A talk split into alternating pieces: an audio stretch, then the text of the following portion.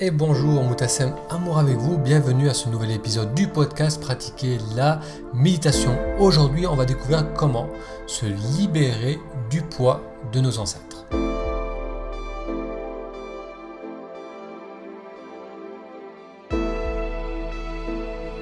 Cet épisode est particulier car il est le premier d'une série sur la méditation introspective.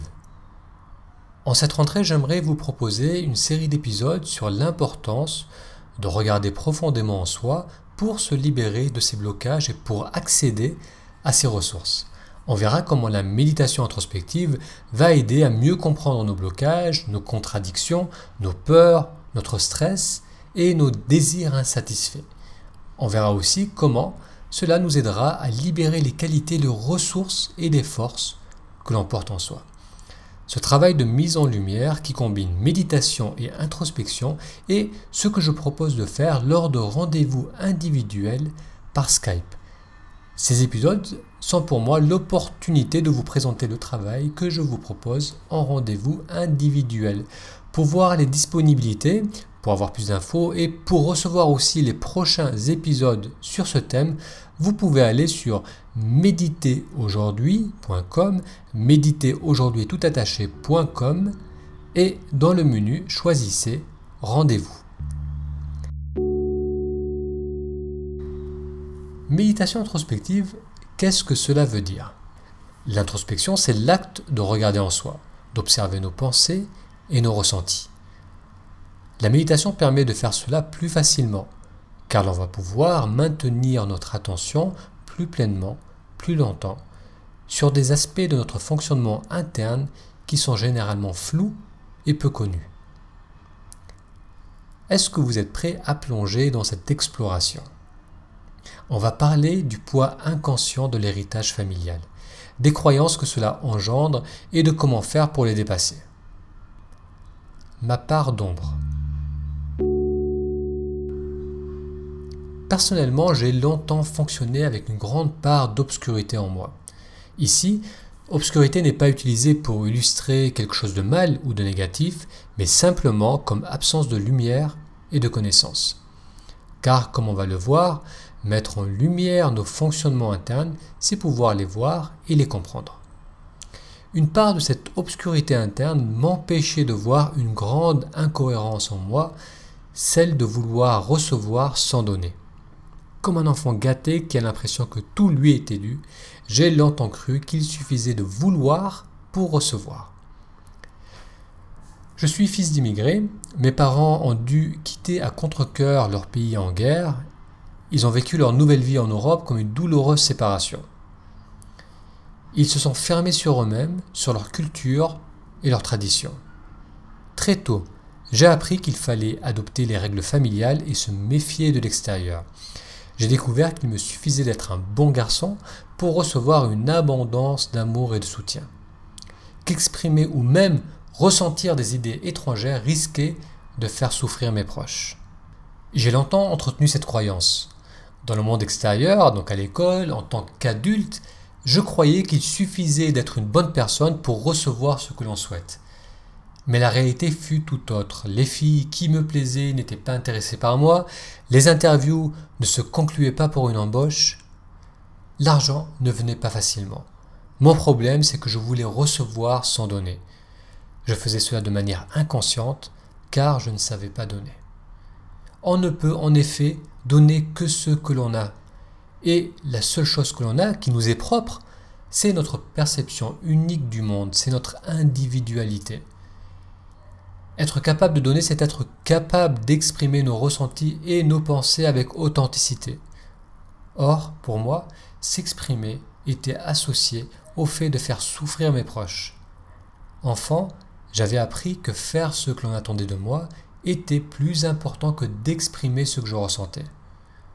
Adulte, j'ai gardé cette croyance, qu'il était plus important de faire plaisir que d'être vrai, et en ne donnant que du paraître, que du superficiel, je recevais la même chose en retour. Lorsqu'à l'aide de la méditation et de l'introspection, j'ai mis en lumière cette croyance erronée, celle de croire que pour être aimé, il faut faire plaisir plutôt que de s'affirmer, j'ai pu peu à peu m'en défaire. Aujourd'hui, je sais que s'exprimer avec authenticité et avec implication, en d'autres termes s'affirmer, est ce que l'on a de plus précieux, de plus vrai à offrir. Ce changement de comportement a donc nécessité une mise en lumière de cette croyance profondément ancrée en moi. Voir clairement ce mode de fonctionnement m'a permis de réaliser qu'il n'était maintenant plus adapté pour moi en tant qu'adulte et qu'il m'empêchait de m'exprimer, d'exprimer pleinement mon individualité. Ce que l'on vient de voir, c'est un exemple d'une mise en lumière croyance limitante et néfaste et des changements que cela peut apporter. On possède tous notre lot de croyances dont on ne perçoit que le bout, mais dont la plus grande partie reste dans l'obscurité. Ces croyances deviennent comme des chaînes qui nous rattachent à de vieilles peurs familiales et qui nous empêchent de nous épanouir en tant qu'individu créateur de sa vie. Ces croyances inconscientes ont plusieurs attributs. Elles sont héritées de notre famille, fondées sur un besoin de survie, limitantes et parfois destructives. L'héritage familial. On grandit tous dans un environnement particulier. Cet environnement modèle notre perception du monde. Ce que j'entends par héritage familial, ce sont les valeurs et croyances, conscientes et inconscientes, auxquelles l'enfant est exposé. Ce sont les croyances des parents, de la famille, des ancêtres, du village, du pays, de la religion, des anciennes croyances. Toutes ces influences créent chez l'enfant les notions de bien et de mal, de souhaitable et de néfaste. Plus profondément, ces croyances, coutumes et traditions émanent avant tout d'une nécessité de survie la suprématie de la survie. Pendant l'immense majorité de son existence, l'être humain s'est principalement soucié de sa survie, manger suffisamment et ne pas se faire manger. Il a découvert qu'en vivant en groupe, ses chances de survie étaient bien plus importantes. Les groupes sont devenus de plus en plus grands et ils ont nécessité la création de règles communes pour optimiser la survie. La morale, les systèmes politiques et économiques, les religions, l'éthique, les traditions, les us et coutumes, les royaumes, les nations ont tous à leur origine la nécessité de survie des individus du groupe. Tout cela avait pour objectif de permettre aux habitants de manger suffisamment et d'éviter de mourir d'une mort violente. La culture familiale porte en elle ces systèmes basés sur la nécessité de survie, mais comme on va le voir, ces systèmes ne sont pour la plupart plus appropriés à notre époque et à l'évolution de l'être humain. Si je reprends l'exemple de mes parents qui considèrent l'adhésion aux valeurs familiales plus importante que l'expression individuelle, mes parents ont hérité cela des leurs, qui aussi ont hérité cela de leurs parents, et ainsi de suite. Et si on remonte 200 ans en arrière, ce mode de fonctionnement était en effet nécessaire pour la survie des membres d'une famille. Le groupe était plus important que l'individu. Un fils ne pouvait pas prendre le risque de suivre une voie différente de celle de ses proches. Le fils de paysan devenait paysan, le fils d'artisan devenait artisan, le fils de religieux devenait religieux. Si par exemple l'enfant décidait euh, de partir suivre une carrière d'artiste, eh bien, il risquait de se retrouver à la rue sans le sou. Et alors, les risques de mourir de faim, de froid, de maladie ou de violence étaient déculpés. À cette époque, exprimer son individualité portait un réel risque de mort. De même, il y a 200 ans, une jeune femme qui décidait de partir avec un homme du village voisin contre la vie, de ses parents, eh bien elle risquait de raviver de vieilles querelles et causer la mort de plusieurs personnes. Les systèmes hérités de nos ancêtres avaient à une époque une vraie utilité de survie. Or, aujourd'hui, un fils de médecin qui décide d'arrêter ses études au lycée pour devenir un chanteur risque de décevoir ses parents, mais il ne se met pas en danger de mort. Une jeune femme ou un jeune homme qui décide de se marier en dehors de sa communauté va faire froncer les sourcils des plus anciens, mais ne va généralement pas déclencher une succession de règlements de comptes sanglants.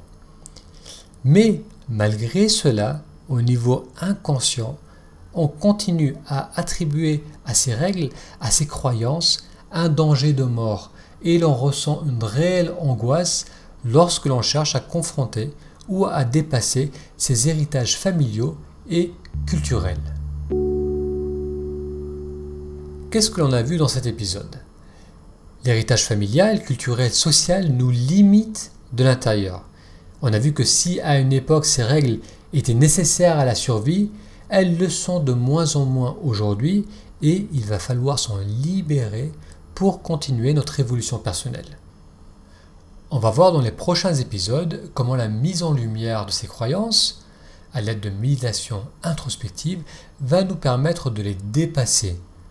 On verra que lorsque l'on observe de plus près nos croyances, que l'on creuse pour voir ce qui se cache derrière, on découvre que ces croyances reposent sur la peur de mourir, sur la peur de se retrouver seul. On verra aussi comment cette mise en lumière va nous libérer de cette croyance, car on va comprendre au niveau intellectuel, mais surtout on va ressentir au niveau corporel que le danger n'est pas réel, que c'est l'écho de la mémoire de nos anciens et de leur peur primitive. On verra aussi d'une manière plus spécifique comment la méditation introspective va aider à faire face à notre manque de confiance et à des incohérences qu'on porte en soi, des incohérences du type J'aimerais trouver l'amour, mais je ne m'ouvre pas à l'affection d'un autre ou d'une autre. J'aimerais gagner plus d'argent, mais je n'aime pas la société de consommation. Je veux m'affirmer davantage, mais je n'aime pas exposer ce que je ressens. Je veux recevoir davantage, mais sans donner davantage. Pour être sûr de recevoir le prochain épisode et pour en savoir plus sur les rendez-vous que je vous propose, il vous suffit d'aller sur méditeraujourd'hui.com, méditeraujourd'hui toutattaché.com et dans le menu, choisissez la rubrique Rendez-vous. Merci pour votre attention et je vous donne rendez-vous au prochain épisode.